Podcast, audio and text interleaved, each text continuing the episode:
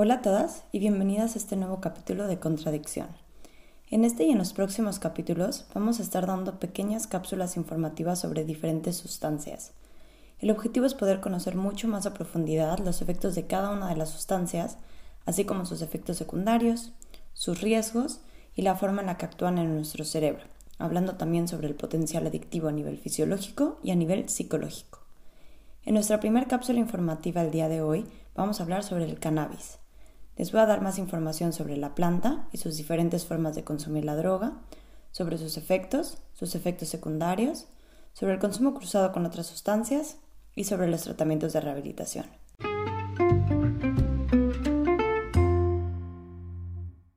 La planta del cannabis es una planta que puede llegar a medir hasta 6 metros de altura en las condiciones más favorables.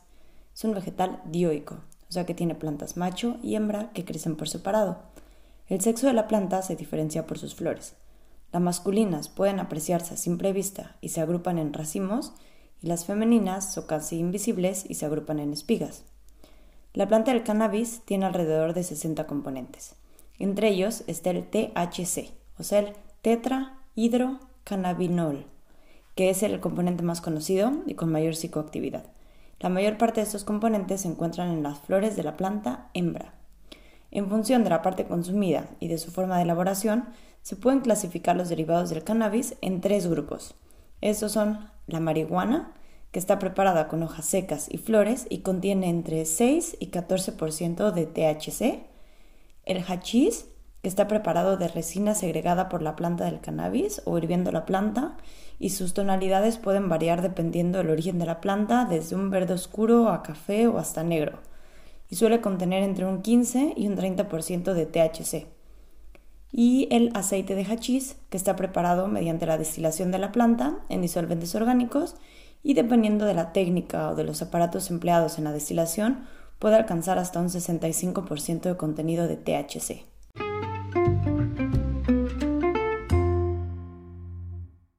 ¿Cómo se consume el cannabis? Puede ser fumada o inhalada, o de manera oral o ingerida. La forma habitual de consumir el cannabis es de manera fumada. Eh, puede ser mezclada con tabaco como el hachís o solamente marihuana en forma de cigarro o en pipas cortas. Em, de manera coloquial esto se le llama porro, canuto, petardo, etc. Hay muchas formas de llamarlo. Otra forma de consumirlas de manera fumada o inhalada es con pipas de salón como el narguilo o la shisha.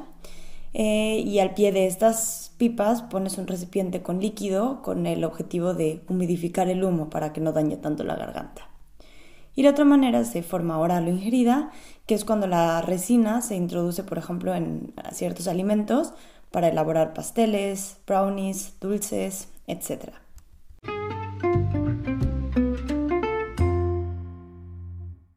¿Qué efectos produce el cannabis? Los efectos suelen comenzar pasando unos 10 minutos aproximadamente cuando la vía es fumada y de unos 20 a 60 minutos si es ingerida. La duración de los efectos de esta sustancia es más prolongada y de menos intensidad cuando se ingiere que cuando se fuma, ya que la velocidad de absorción por vía respiratoria es más rápida que por la vía digestiva. La cantidad exacta absorbida por vía pulmonar depende de varios factores, entre los que se puede destacar la velocidad con la que se fuma, la profundidad y el volumen de la inhalación y el tiempo que la persona retiene la respiración después de inhalar. Y los efectos pueden diferenciarse entre efectos psíquicos y efectos físicos. Entre los efectos psíquicos o psicológicos tenemos, por ejemplo, el sentirse relajado, el sentir que las emociones se experimentan de una forma más viva, mayor sensibilidad de los sentidos, se ve más, se siente más, se escucha más, eh, mayormente hay sentimientos positivos, acción euforizante, eh, se tiene una tendencia a la risa fácil, hay menos miedo y hay una mayor facilidad para socializar, hay alteraciones del sentido del tiempo, de la secuencia de los acontecimientos y sentimos que el tiempo pasa más lento. Y existen también algunos efectos que no son tan deseados como estos anteriores, como puede ser la despersonalización o la fuga de ideas, puede haber alteraciones en la memoria, puede aumentar la percepción de los colores y de los sonidos, y a dosis más elevadas puede aparecer un estado de pánico, alucinaciones y psicosis de tipo paranoide o esquizofrénico, que se le conoce como psicosis por consumo. y esta fase euforizante casi siempre le sucede otra depresiva con un aumento de sueño. Y luego entre los efectos físicos o los efectos corporales tenemos la tos seca, la taquicardia, lo típico de ojos rojos, un ligero aumento de la presión arterial, también puede aparecer sequedad en la boca, presión ocular, desorientación o incapacidad para concentrarse, problemas de coordinación, problemas gastrointestinales como náuseas, vómitos, dolor de estómago, somnolencia y pérdida de reflejos. Debido al consumo fumado se produce un aumento del volumen y frecuencia cardíaca que puede presentar un riesgo añadido a personas que ya padecen enfermedades cardiovasculares. Si el consumo es oral, se puede producir intoxicación debido a la mezcla con otros productos alimenticios o a la cantidad de sustancia utilizada.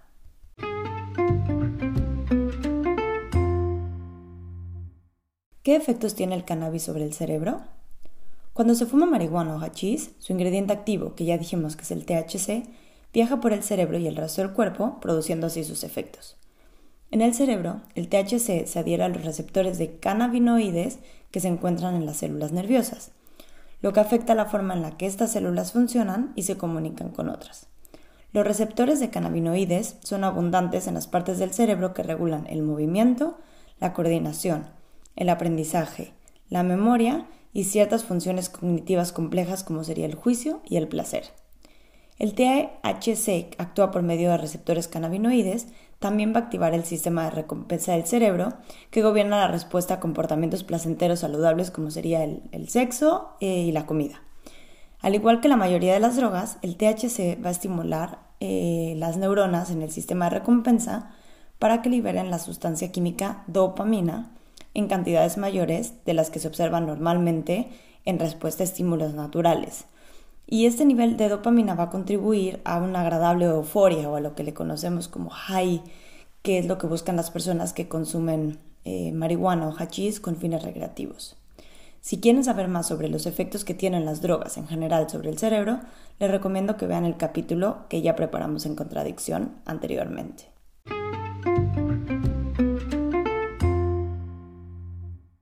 ¿Qué efectos tiene el cannabis si se consume junto con otras sustancias?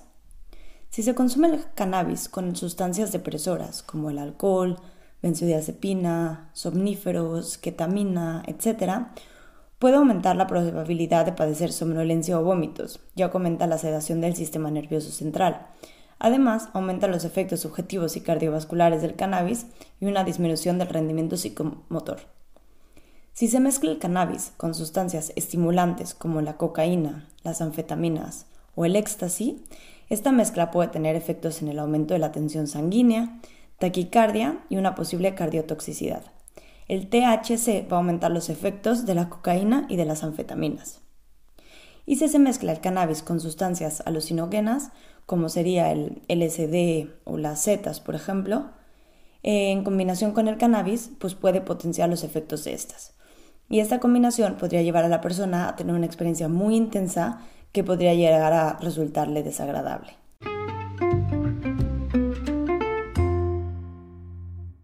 ¿Qué riesgos a largo plazo produce el consumo de cannabis? Se pueden llegar a producir tres tipos de consecuencias debidas a un consumo excesivo o continuado del cannabis, ya sea de marihuana o de hachís. Por un lado tenemos las complicaciones psicológicas.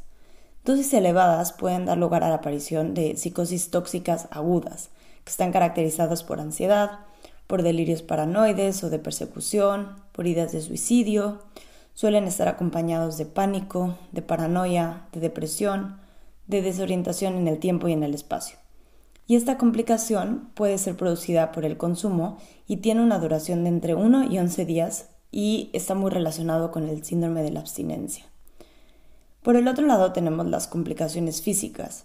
El uso prolongado puede producir complicaciones crónicas que afectan, por ejemplo, al sistema respiratorio, provocando irritación bronquial y pulmonar, al sistema endocrino, así como a la reducción de cantidad y calidad del esperma en los hombres. Y en las mujeres, el consumo durante el embarazo hace que se produzca disminución en el peso del recién nacido y un incremento en las posibilidades de nacimientos con malformaciones.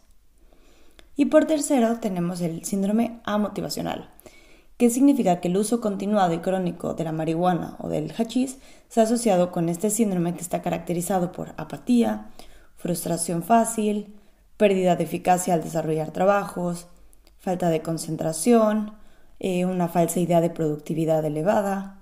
Las personas que padecen este síndrome tienden a ser menos compatibles y sociales con familiares o con amigos, suelen comportarse de una manera más independiente y menos involucrados en el trabajo o en las instituciones convencionales, se comportan de una forma más problemática en cuanto al cumplimiento de las reglas o costumbres sociales y suelen tener mayor tolerancia hacia las conductas socialmente desviadas. Y eso en ocasiones puede llegar a producirles problemas judiciales o sociales.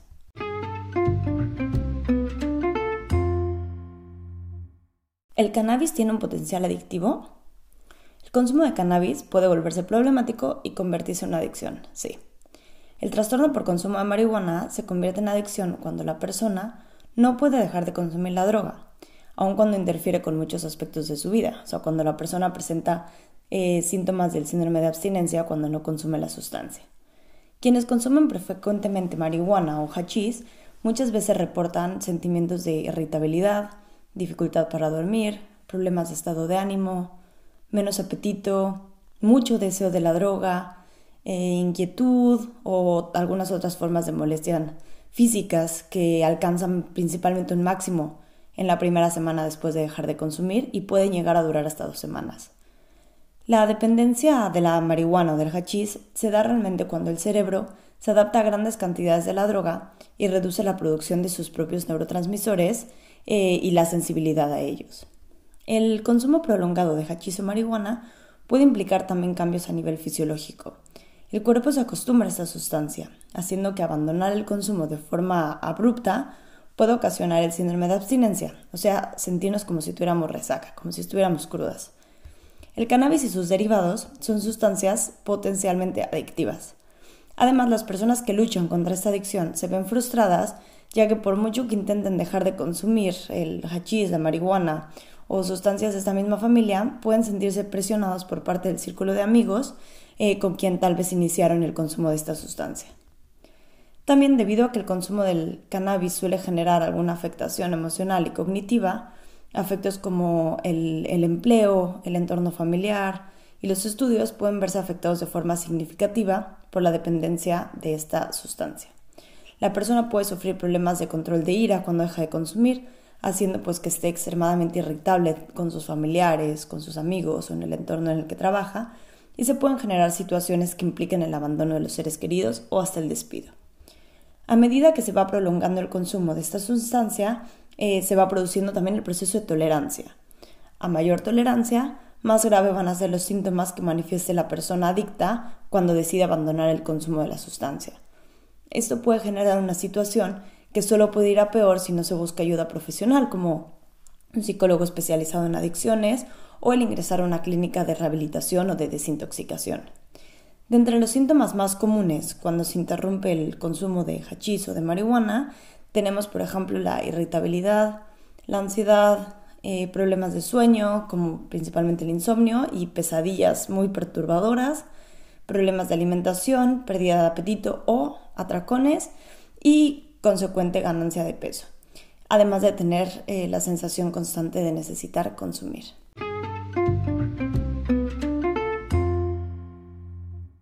Espero que esta información te haya sido útil para conocer mucho más sobre los efectos del cannabis en tu vida. Si piensas que puedes tener un abuso o dependencia a esta sustancia, no estás sola, no estás solo. Pida ayuda a una persona o a un centro profesional e infórmate sobre tus opciones.